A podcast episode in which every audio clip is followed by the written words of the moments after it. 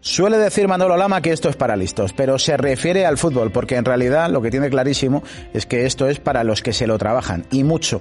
Puede que sea uno de los periodistas más conocidos de este país, ya sea por la radio o por la tele, su voz es una de las más reconocidas y su opinión una de las más contundentes. Pero no tengo ninguna duda, pocos sabrán que curren tanto o más que Lama. Recuerda una frase de Swankar, su compañero de andanzas en la SER antes y en la Copa Hora, que un periodista vale lo que valga delante del micrófono, y ahí el valor de Manolo es incalculable. Detecta periodistas a la legua y algo tendrá el agua cuando la bendicen, cuando dejó la pasta y un montón de años de antigüedad en la SER, por lo que entendió fue un acto de injusticia con su hermano Paco González.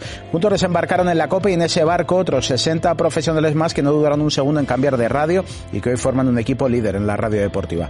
Testigo de los mejores acontecimientos deportivos de las últimas cuatro décadas, siente pasión por los Juegos Olímpicos. 42 mundiales de todos los deportes a la vez y en el mismo lugar. Esa pasión que comparte con Fernando Ruiz, al que echáis de menos seguro en las retransmisiones de las victorias de Rafa Nadal aquí en Eurosport, pero al que las responsabilidades del cargo le obligan a estar al otro lado de la cámara, vigilante para que todo salga bien. Eso sí, de vez en cuando necesitamos que le dé un poquito el aire y la cámara a él para seguir sintiéndose lo que es, periodista ante todo y a nosotros, para escucharle y aprender algo que nunca está de más recuperar uno de los profesionales más sensatos que uno puede tener cerca. Pues eso, Lama y Ruiz con letras mayúsculas, gente de orden.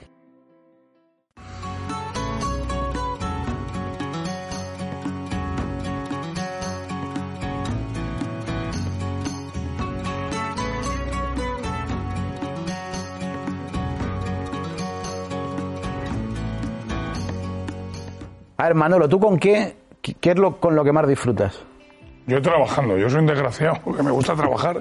disfruto trabajando, disfruto con mi familia, con mis hijos, con mi mujer, con mis amigos. Pero yo soy el tío más feliz, vamos, como un cerdo en un charco lleno de barro cuando trabajo. Pero no, no distingue, ¿no? Es decir, te da igual la tele, te da igual la radio, te da igual ir a preparar eh, todo lo operativo, una logística de unos Juegos Olímpicos o un Mundial. Hombre, donde más disfruto realmente es cuando me pongo delante de un micro y cuento algo que no sé qué va a pasar, es decir, cuando narro cuando narro un acontecimiento que no sé, no hay guion, eh, no sé si va a ser un truño, si va a ser una maravilla, si va a haber un espectáculo, es cuando más disfruto. Cuando tengo que improvisar sobre algo que no está pautado. Pero yo en el día a día también soy muy feliz. Aquí nosotros nos reímos mucho porque hay que decir, nosotros compartimos edificio con Manolo, con la redacción del golazo. Entonces de vez en cuando pasas por el pasillo y ya se escucha por ahí un niño eh, de la... Fernando dice, ya está Manolo ahí eh, cocinando el programa. Sí, además lo escuchas y luego te vas en el coche, pones la radio y está Manolo también y dices, pero este tío, ¿cómo lo hace? ¿no? Porque hacerlo durante un periodo está bien, pero durante toda la vida. Tengo cinco hijos, ¿eh? hay que currar mucho, que comen, visten, van a colegios, salen, hay que cuidarlo. Bueno, yo creo que es cierto que llevo muchos años en esto, es cierto que soy muy viejo, pero es cierto que la juventud está en la ilusión y yo a los chavales que empiezan en esto siempre les digo lo mismo. Si tienes ilusión, olvídate de la edad. Yo me levanto por la mañana con unas ganas de currar tremendas, con una ganas de hacer un buen programa tremenda. Y me acuesto por las noches pues con la tranquilidad de haber dado todo lo que tengo, o con el cabreo de decir, vaya mierda programa que me ha salido, o cómo me la han clavado, o qué listo han sido los otros y qué tonto he sido yo. ¿Sigues siendo muy autoexigente tú? contigo mismo. Sí, yo creo que el que no, el que no se autoexija, de verdad, que, que se meta pues que se meta a leer libros, que descanse en su casa, que pinte o que se relaje. Yo creo que el periodista que no se autoexija no, no, no, está para el día a día. Está a lo mejor para otras cosas, pero yo que vivo en el día a día lo necesito. No, lo digo porque hay historias, el otro día sobre aquí Javier Ares y Ciro López, que yo decía que ellos habían sido los primeros mediáticos, los primeros periodistas deportivos, un poco al, bajo el paraguas de García, habían sido los primeros periodistas mediáticos vinculados al mundo del deporte.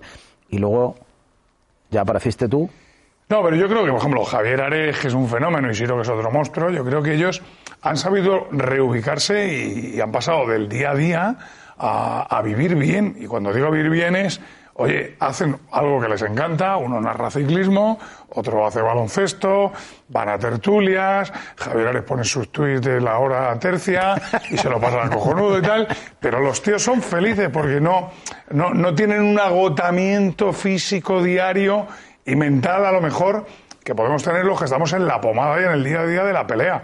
Pero vamos, es muy difícil lo que ellos hacen y yo les envidio muchas veces. ¿eh? Pero, pero tú para eso no vales, ¿no? No, claro que valdría. Lo que pasa es que me, colocan en otros sitios. Coño, yo para currar dos horas valgo. Lo que pasa es que me piden que curre más de dos horas. Claro que valgo. Y para currar diez minutos, vamos. Yo cuando veo a Siro que va a las tertulias Y le miro y digo, joder, tío, esto que haces, Iro, esto lo haría yo cojonudo. ¿eh? Yo lo bordaba. Lo de Javier a lo mejor no lo haría igual, pero está bien también, oye, hacer sus tres o cuatro horitas tres o cuatro veces al año no está mal tampoco, ¿eh? No, no, sí, sí, sí. No, no, yo os estoy dando ideas.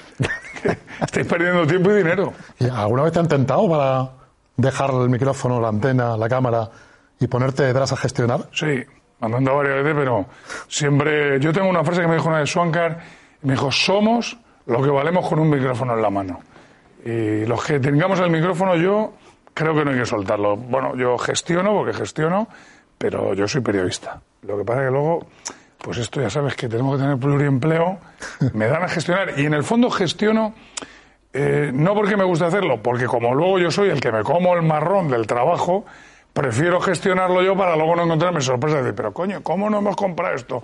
¿O cómo no estamos aquí? ¿O por qué no hacemos aquí? Entonces, nadie luego me dice, no, esto no lo hemos hecho por tu culpa. Tú fuiste el que quisiste esto, pues esto te lo comes tú. Escucha, y echas así un poco la vista atrás y tienes la sensación de que la profesión en sí ha cambiado Mucho. mucho más de lo que... Ha cambiado Yo tengo la sensación, y lo hemos hablado aquí con más gente, que ha cambiado mucho en muy poco tiempo. Sí. Es decir, en muy pocos años de repente ha cambiado una barbaridad. sí, sí. Mira, los periodistas hemos cambiado. Los periodistas de ahora yo creo que son más completos, más cultos, eh, más leídos, eh, mm, abarcan más campos, pero yo creo que han perdido algo que tenían los periodistas de antes. Los periodistas de antes eran más periodistas. Eran más de investigación, más de calle, más de pelea, más de husmear, más de, de, de- de rascar. Eh, no digo que fueran mejores o peores, pero que han cambiado. El No, que periodismo la ha profesión era diferente.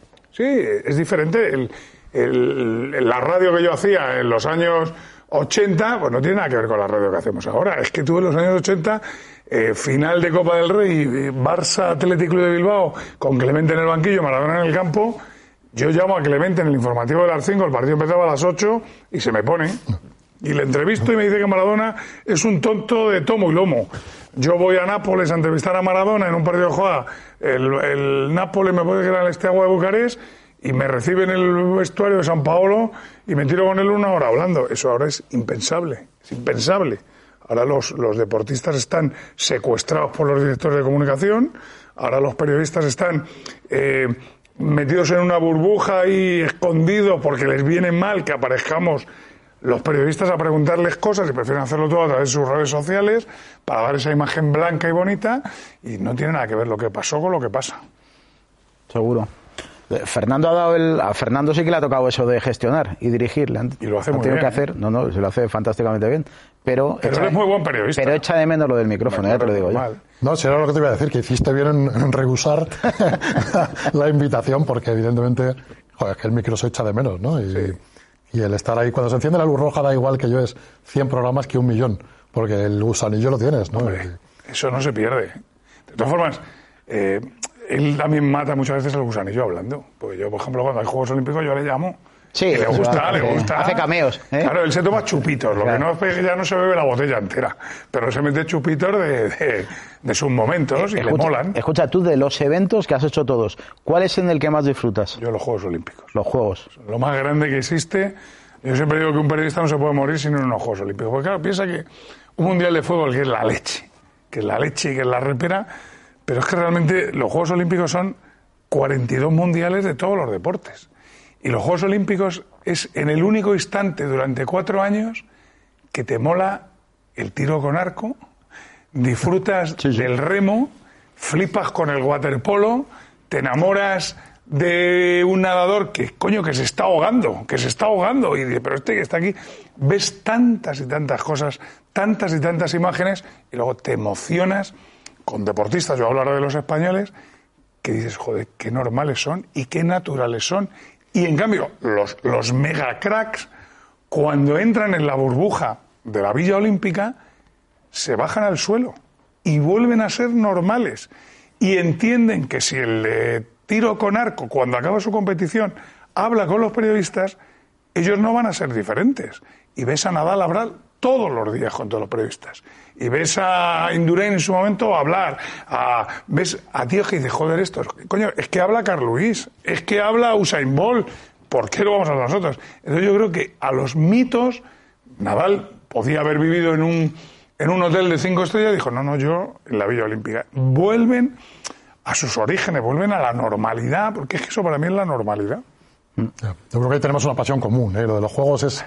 Yo me acuerdo que mi debut en los juegos fue en Sydney 2000, ahí estaba Manolo, por supuesto, y claro, Sydney 2000 era unos juegos muy complicados por el cambio horario, que era brutal. ¿Te acuerdas que el programa de las 12 de la noche pues era a las 8 de la mañana? Con lo cual te levantabas a las 5. Y yo veía a Manolo día tras día y digo, ¿cómo aguanta el tío? Y es que aguanta. Pero los Juegos Olímpicos lo ha definido guay, porque al final eh, lo que nos gusta es contar historias. ¿Y cuántas historias hay que contar en los Juegos Olímpicos? Ves a Musambani. ¿Este tío quién es? Que no sabe nadar, está participando. Yo creo que eso fue por la mañana y de repente yo estaba, claro, yo, yo vivo en un cubículo de, de 8 metros cuadrados con 12 televisiones como si fuera un realizador, porque realmente en la radio lo que hago es realizar, pero con voz. En vez de decir pincha, yo digo doy paso a. Y de repente yo estoy viendo allí y de repente veo a un tío, digo, pero coño, que este se está ahogando. Se ahoga. Y entonces yo, yo pensé, no, esto es que nos está metiendo un reportaje. Entonces yo, claro, pero ahí solamente te llegan señales en directo limpias y yo digo, pero coño, ¿esto qué, qué, es esto? Es que no me lo creía lo que estaba viendo, ¿esto, esto qué es?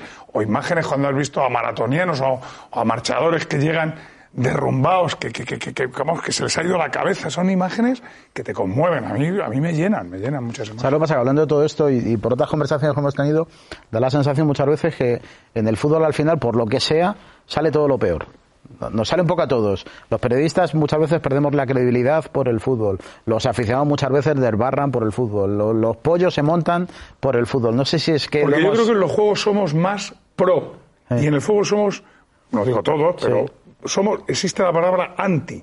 En, el, en, el, en, el, en los juegos no. En los juegos queremos, oye, que gane el tuyo, que es el español, pero si no gana el español, yo disfruto viendo ganar a una gimnasta que hace un 10, digo, joder, qué, qué, qué, maravilla. O me vuelvo loco viendo a, a, los de la NBA en el baloncesto. O sea, yo disfruto. Eh, no, no, estás permanente buscando el anti, ni el bar, ni el árbitro, ni el que dijo, ni rajó de. No, no, no lo buscas, buscas el espectáculo. Y yo sigo pensando que en el deporte vende mucho más el triunfo que la mierda. Yo sí, lo sí, tengo sí, claro, ¿eh? Y, y, yo creo que los juegos es. Pero, ¿y, cómo le, ¿y, cómo le, convencemos a mucha gente que consume que, que, que, consume periodismo deportivo, que ve el golazo, que compra el marca, el AG, ve Eurosport? ¿Cómo le convencemos que eso es así? Pues yo alguna conversación, medio discusión con amigos y tal, no, porque lo que se interesa es remover. ¿Qué va, qué va? Si es no. que es mucho mejor que un equipo gane. Pues, yo vamos, yo, bueno, nosotros en el golazo de gol, cuando más damos es cuando los equipos españoles ganan. Cuando peor vamos es cuando los equipos españoles palman. Eso lo tenemos muy claro. Si la liga está igualada, vamos mejor. Entonces, eh, lo que pasa es que, que es muy difícil abstraerte. Porque claro, si el Madrid gana, el Barça pierde. Entonces, ya, ya, la tenemos la mierda, ya estamos aquí. Si el Barça gana, el Madrid pierde, uh, ya tenemos la confrontación, ya tenemos la pelea. Entonces, es difícil, pero yo en los juegos, vamos, me lo paso en grande. Es que yo creo, sinceramente, que menos cuando sale la porquería de los positivos, eh, eh, en los juegos es que no vendes una historia triste o mala, al sí. revés, vendes alegrías y vosotros porque tenéis la gran suerte de tener las imágenes. Pero pensar que nosotros en la radio nos tenemos que inventar historias para poder llegar y para poder capturar. Pues claro, eh, que yo narre una guerra de 100, joder, si tú la estás viendo, ¿para qué me quieres a mí? Pues yo tengo que darte algo que tú no tengas. ¿Y qué algo? Pues si está un español, coño, que le cruzo con su madre, o con un grupo de amigos, o le llama al presidente del gobierno, y además yo percibo en los juegos que todo el mundo está dispuesto. Yo recuerdo, sí, no me acuerdo si era en Atenas, no me acuerdo dónde fue, o en Atlanta, no me acuerdo dónde fue, un español que ganó una medalla eh, en, en, ciclismo y su ilusión era hablar con Elsa Pataki. Coño.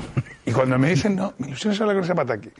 Mira, hasta que encontramos a Elsa Pataki, me tiré como siete minutos aguantando al ciclista en directo y llegamos al Zapataki y le di, que no se ponía con nadie, que era cuando el Zapataki era, bueno, como ahora, sí, la leche. Una estrella. ¿Para qué vamos a mentir? No, no, ha cambiado mucho. No ha cambiado mucho. Entonces, el Zapataki, vamos, no, no, era dificilísimo. Y le dijimos solamente, oye, Elsa, es que un español ha ganado una medalla, es que no me acuerdo quién era, y quiere hablar contigo. Y dijo la chica, ahora mismo y se puso con el Zapataki.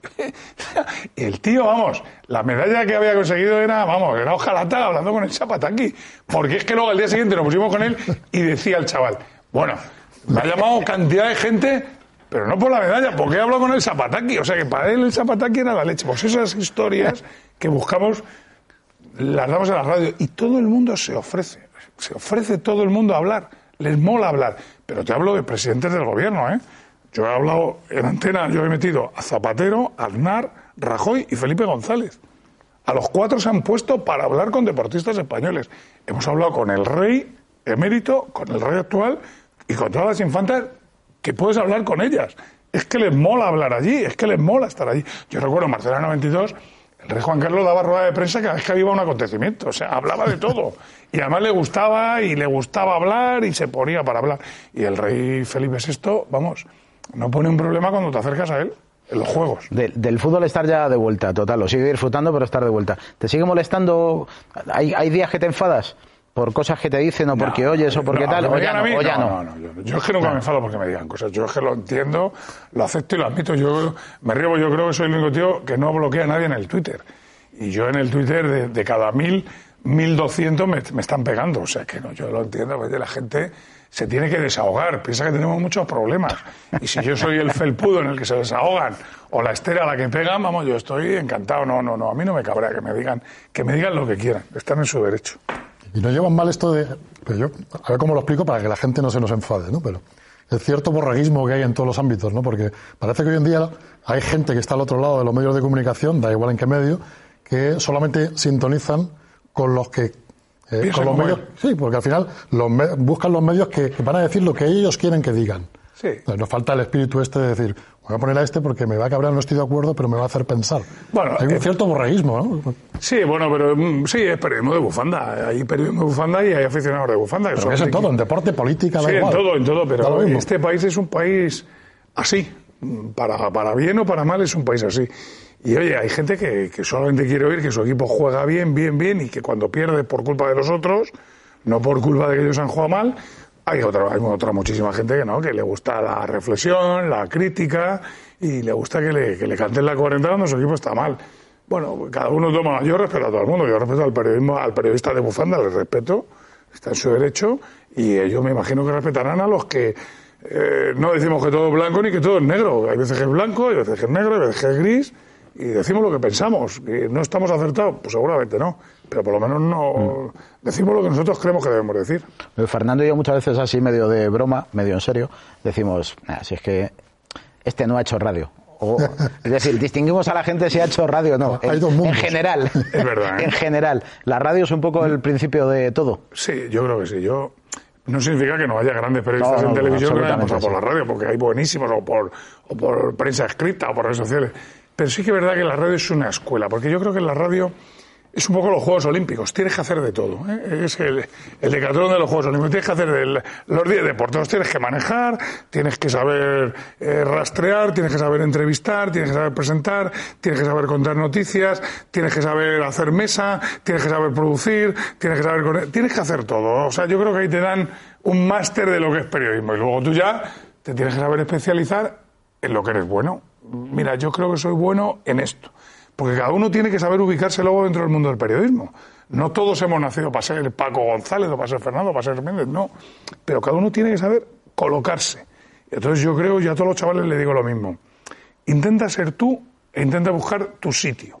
No trates de ser Manolo Lama, no, es que Manolo Lama ya es Manolo Lama. Trata de ser mejor que Manolo Lama o diferente a Manolo Lama. Pero no me copies. No me copies ni a mí ni a nadie. Porque, coño, ya están los originales. Las copias no valen. Las copias valen y, no para ir a los chinos y comprar algo que se te No tiene la sensación a veces que, que a lo mejor es que ya, claro, nos estamos haciendo ya muy puretas todos. ¿No tienes la sensación a veces que vienen muchos chicos que son buenos, chicos y chicas, y, y, y no, a veces como que es que quieren figurar, es que quieren salir en la tele? ¿O es una visión muy pesimista que tengo yo? yo? es que creo, yo sinceramente, yo creo que los chavales de hoy en día, eh, y esto no lo digo como una crítica, lo digo para, para que aprendan, quieren ganar mucha pasta, currar muy poco y ser muy famosos. E, en mi opinión, ¿eh? yo los tengo y hay algunos que son buenísimos, pero quieren, quieren dar saltos muy rápidos. Y es cierto que hay algunos que los dan porque son muy buenos. Pero yo creo que todo lleva un proceso. Esto es como el entrenador cuando va dosificando y metiendo a los jóvenes poco a poco. Entonces yo creo que los chavales, yo siempre cuento una cosa, coño, yo me tiré en la, en la cadena SER, me tiré creo que fueron casi dos años sin ganar un pavo. A mí me costaba dinero trabajar. Yo me tenía que pagar mi comida, ir a currar, el metro, el autobús, y no preguntaba cuándo me van a pagar. Para mí era un privilegio que me dejaran estar allí metido. Y aquello ya era un privilegio para mí. Luego encima estaba Roberto Gómez que me daba 25 pesetas para que le comprara un helado y el helado cobraba, valía 30 y yo tenía que poner un duro. Encima subía y le preguntaba, me decía Roberto, ¿no te has comprado un helado tú? Y yo decía, no, no me lo he comprado. O sea, como diciendo, cabrón, encima que me has dado 25 pelas, te he puesto ahí un pavo, tal vez crees que me compre un helado. Pero es que me enseñaba tanto que para mí aquello era un privilegio aprender, aunque no ganara pasta. O, o, o el día que yo estoy haciendo un programa, mando a un chaval a un becario a una a una reunión que había, no me acuerdo si era en el Consejo Superior de Deportes, y a las nueve acaba el programa, y me llama el chaval, hola, ¿qué tal? Digo, dime, no, que mira, que no ha acabado todavía la reunión. Digo, ¿y? Y me dice, no, que es que he quedado con mi novia. Y entonces le dije, pues mira, le dije, tu novia va a ocurrir. Es que esto sí que es fácil, aquí sí que no tienes ni duda. Es que yo que me lo preguntara ya me ofendía. O sea, ¿cómo que si no acaba la reunión te vas a ir? No, es que he quedado con mi novia. Pues oye, chico, con mi novia, con mi novio. Pero que, había, que era mi novia pues oye, elige tu novia a currar. Esto es muy sencillo, es muy duro, ¿eh? Yo siempre digo, es muy duro, es muy duro. Eh, tu familia, le quitas horas, tus hijos, le quitas horas, te quitas horas tú de tus colegas, te quitas socio, es muy duro. Pero coño, si eres feliz, pelea por algo que te guste. Mm. Pero no les quitarán las ganas a los chavales que empiezan, ¿no? Yo, yo me he visto la tesitura porque tengo dos hijos y los dos han querido hacer periodismo. Joder. Que es duro, ¿eh? Tú somos cinco y tres. Pero... Una es periodista, otro estudia periodismo y otro quiere estudiar periodismo. ¿Y, que, no les has quitado la idea, ¿no? Yo no, porque a mí no me la quitaron, coño. ¿Cómo les voy a quitar la idea? A mí mi padre nunca me dijo, no, no, no, tienes que ser médico o tienes que ser abogado. Yo cuando le dije a mi padre que quería ser periodista, mi padre pensaba que eso no era ni una profesión. porque en aquella época aquello... Pero a mí no me dijo mi padre nunca, no, no, periodista no. A mí no me dijo mi padre, te vas a morir de hambre o no sé qué. No, nunca me lo dijo. Entonces a mí no me lo dijeron porque se lo voy a decir a mis hijos. Si es su ilusión, a lo mejor luego empiezan y no les gusta. Pero oye, de momento, oye, tienes ilusión, pues para adelante. Yo tengo una hija mía que es periodista, que ejerce, que trabaja y que yo desde el primer momento lo vi que lo iba a ser. No, no, no pensé si iba a llegar a donde ha llegado, pero que tenía claro que esa tenía instinto periodista y que era periodista. Se llama Rocío y vamos, no, no, no, no me quedaba duda de que lo iba a ser. Mm. Oye, ¿cómo llevas ahora a ser? ¿Y padre de futbolista ahora qué? Bueno, yo soy padre de, de, de, un chaval que quiere ser futbolista, no que es futbolista, que juega en Segunda División B, que es muy jovencito. Pero escucha, yo pregunto y, y, y hablan bien. Bueno, hablan Esta bien. mañana he hablado con una persona que maneja muchísimo y me ha dicho, ¿va a ser futbolista? Bueno, pues puede que sea futbolista, pero que ahora mismo es un proyecto de futbolista. Yo creo, bueno, yo a mi hijo le digo, este estudia, o sea, estudia periodismo y, y quiere ser futbolista. Entonces yo le digo siempre, tienes que acabar la carrera de periodismo y tienes que pelear por la ilusión de ser futbolista. Pero no me metas todos los huevos en una cesta. O sea, yo lo entiendo. El periodismo que son cinco años y tienes que tardar siete. Bueno, tarda siete, pero, pero tú tienes que tener algo que te, una red que te respalde. Y ahora quieres ser futbolista, pelea, lucha, y si tienes suerte, porque para ser futbolista hay que tener, aparte de condiciones, aparte de, de, de, de una dosis grandísima de, de, suerte, luego tienes que caer en el equipo exacto con el entrenador que le gustes y tener la fortuna de cuando juegues no lo hagas mal. Bueno, pues oye, pelea por ello. Y que el narrador de turno te dé bola en un momento dado. ¿eh? Pues mira, no, tampoco está mal. No está mal. ¿Es así? No está mal, es así. Lo que pasa es que, claro, si lo haces muy mal, aunque el narrador de turno, ahí. porque te echan al narrador de turno. Lo tienes que hacer tú bien, luego el narrador de turno te puede hacer un guiñito, pero tú lo tienes que hacer bien, ¿eh? No, no, eso seguro. Eh, ¿Qué te queda por hacer? Tampoco me pongo yo muchos proyectos. ¿Qué, ¿Qué, me queda por hacer? Pues me queda ser feliz. Lo soy ahora, pues me queda hasta que me muera ser feliz. ¿Y qué me queda por hacer? Pues disfrutar de la vida, disfrutar de mis hijos, de mis amigos, de mi mujer, de mi gente, disfrutar de mis padres, que soy un privilegiado, que tengo dos padres con 94 y con 88 años que viven. No, no, no, no, no, no, no, no me planteo que me queda por hacer, no. Pues me quedaría, pues mira, ver a, a mis hijos crecer y, y, ser felices, ¿no? Tampoco les pido que sean nada más que ser felices. No, pasa, Manolo, no sé, la sensación que tengo yo, ¿eh? Que tú al final eres, eres, un tipo raro. Es decir, tú eres feliz mañana volviendo aquí por la mañana a la redacción, salir luego a todo trapo con prisa a la, a la radio sí. para tal, estar luego por la noche, es decir, sí, soy feliz. Cosa, cosas sencillas. Soy, no, no sé, para mí son sencillas. Pero ojo, también soy feliz estando en mi casa solo. Por ejemplo, con un mando y viendo la tele y escuchándoos a vosotros, soy feliz. Yo disfruto mucho viendo los acontecimientos deportivos. Soy feliz leyendo un libro. Soy feliz sin hacer nada, aunque no lo creáis, pero también soy muy feliz. Entonces, ¿sabes lo que Yo creo que uno tiene que saber buscar la felicidad en donde le toca. Yo no soporto a la gente que está permanentemente cabreada. Joder, vaya mierda al trabajo, vaya mierda, no sé qué. Chico, por favor, que eres un privilegiado, coño, que vives, que tienes suerte de tener donde vivir, donde comer, trabajas, joder. Disfruta de lo que tienes, hombre, disfruta de lo que tienes, que somos privilegiados. Yo es que me siento muy identificado con lo que dice Manolo, porque yo soy igual, ¿no? Y tú eres igual, Miguel. Y el otro día viendo, viendo el informe Robinson especial, Michael, pues te das cuenta de eso. Joder. Esto consiste en irte a tu casa y eres feliz porque has hecho lo que te gusta y mañana otra vez eres feliz. Y el día que te tengas que despedir de este mundo te vas diciendo, pues joder, es que he sido feliz, ¿qué más quiero? yo con Robinson, yo tuve un accidente con Robinson, que estuvimos a punto de palmarla, yo estuve a punto de quedarme tetrapléjico y yo me tiré un año, un año exacto sin trabajar, un año. Cuando yo volví al trabajo, pues me habían quitado hasta la mesa, no tenía ni mesa ni cajón, me había quitado hasta el micrófono. No te pienses que yo me empecé a plantear, joder, qué cabrones o tal, ¿no? Es que era la vida. La vida seguía y en el sitio que yo estaba tenía que narrar otro, en la mesa que yo me sentaba, pues se sentó otro, mis cajones los cogió otro, pero yo no, no dije, joder, qué cabrones de... No, yo lo que hice es empezar de cero, volver a pelear, y yo recuerdo que yo no hacía el partido de la jornada en aquella época, porque me lo quitaron porque había otro tío que lo estaba haciendo. Entonces yo, yo saqué una conclusión y dije, ¿Qué partido me van a dar? Me da igual. X. El de mi pueblo contra el de otro pueblo. Ese va a ser el partido de la jornada. Ese va a ser el partido de la jornada. Yo voy a pelear para que ese sea el partido de la jornada. Y voy a dar todo. Aunque yo ahora mismo tenga el partido de la jornada. Es que la vida yo creo que es luchar, pelear, sufrir para conseguir la felicidad. Y la felicidad es, coño, que te acuestes por la noche sin ser un cabrón, sin, con, la, con el deber cumplido y con la tranquilidad de que mañana vuelves a ir a un sitio donde vas a ser feliz. Para mí eso es la, felicidad. No te vamos a entretener porque tienes que hacer muchas cosas. Eh, cuando fuisteis de la serie y gasteis a la Copa, ¿pensabais que ibais a estar también o no? Hombre, siempre tienes vértigo cuando te vas de una casa que has estado 28 años y que te trató muy bien hasta los últimos tres, semanas o últimos dos o tres meses. Pero yo no tenía tampoco mucha duda de que en la COPE nos iban a tratar bien. ¿Sabes por qué no tenía duda? Porque desde el primer momento vi que nos querían fichar. Y cuando, es verdad que nos quisieron fichar otras cadenas de radio, incluso una televisión nos quiso fichar, pero yo percibí que estos eran los que más peleaban por nosotros. Y que todos los problemas que surgían en la negociación rápidamente le daban solución. O sea, que estos tíos nos querían fichar. Y yo creo que el, fichaje con, con, Rafael Pérez del Puerto, con Fernando Jiménez Barrio Canal o con Julián Velasco nos pusieron alfombra para que nosotros desembarcásemos y fuésemos felices. Y llevamos una decena de años, que parece que fue ayer, sí, es verdad. y somos muy felices en la COPE. Muy, muy felices en la COPE. Pero vamos, yo en la SER fui muy feliz y en la COPE soy muy, pero que muy feliz. ¿Alguna vez has pensado que hubiera pasado si no hubiera pasado nada en la SER y...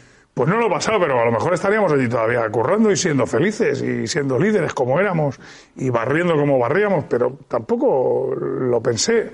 La vida viene como, vi, como viene. Yo tuve que tomar una decisión. Eh, para mí la amistad y el grupo está por encima de las empresas y yo tenía todo solucionado en la vida. Yo tenía un gran contrato en la SER, eh, más me ofrecieron, me blindaban y me ofrecían mucho más para ganar mucho más y preferí irme a la COPE porque yo creo que era injusto lo que había pasado y porque nosotros, si algo hemos tenido siempre es esa amistad, ese buen rollo y ese compañerismo que, que lo hicimos. Los que se quedaron son mis amigos, hicieron muy bien en quedarse, pues estaban en una gran empresa y tenían todas las razones del mundo para no venirse. Pero también te digo una cosa, nos fuimos casi 70 y si nos puede, si eh, a lo mejor nos hubieran dejado ir 100, pues hubieran venido 100, también te lo digo. Mm. Porque yo creo que aquello era injusto y yo creo que todos mis compañeros percibieron que aquello fue una injusticia. Bueno, no sé si nos queda algo. Como Lama va todo picadito, va rápido, va... ¿Cómo llevas Tokio? Bien. Bueno, llevo, vosotros sois, yo estoy en manos vuestras, pero, pero ya lo, teníamos todo, lo teníamos todo perfecto ya. Sí, lo teníamos perfecto, mira lo que pasó. Yo espero que se hagan los juegos, es lo único que deseo, no pido nada más. Ya ni pido número de medallas, ni pido que sean unos juegos maravillosos, solamente quiero que se disputen los juegos. Estoy convencido que se van a celebrar pero no sé en qué condiciones, ni con qué público, ni sin público, ni si con cuántos periodistas y periodistas, pero deseo que, que, la tele y la radio y los medios de comunicación estemos allí para contárselo al mundo entero, porque yo creo que van a ser unos juegos, eh, yo tengo la sensación que van a ser unos juegos que nos van a llegar mucho al corazón, porque muchos deportistas que van a estar en esos juegos, de una u otra manera han sufrido el COVID y de una u otra manera van a querer rendir homenaje a la mucha gente que se nos ha marchado. Y va a ser un lugar perfecto para que el mundo entero lo vea. Pues nada, nosotros, lo que está en nuestra mano, nosotros lo que queremos es que, sean muchos de los juegos, o sea que... Pues nada, es así. si me echan me fichéis, nada más, no quiero nada más, aunque sea yo alterofilia lo bordo. O sea, Lidia Valentín ya te digo, aunque tenéis unos fenómenos que también lo hacen bien. Yo, para lo que estoy, estoy allí para lo que queráis. Para ayudar a Fernando, la gestión, a ti, la No, eso no te lo recomiendo, mejor que no. Esto es lo que hay. No, no, no, yo tampoco. No, no. no sí, sí, por eso no me fío. Es un poco pereza. Voy a Manolo, muchas gracias. ¿eh? Nada, hombre, por Dios, a vosotros por invitarme.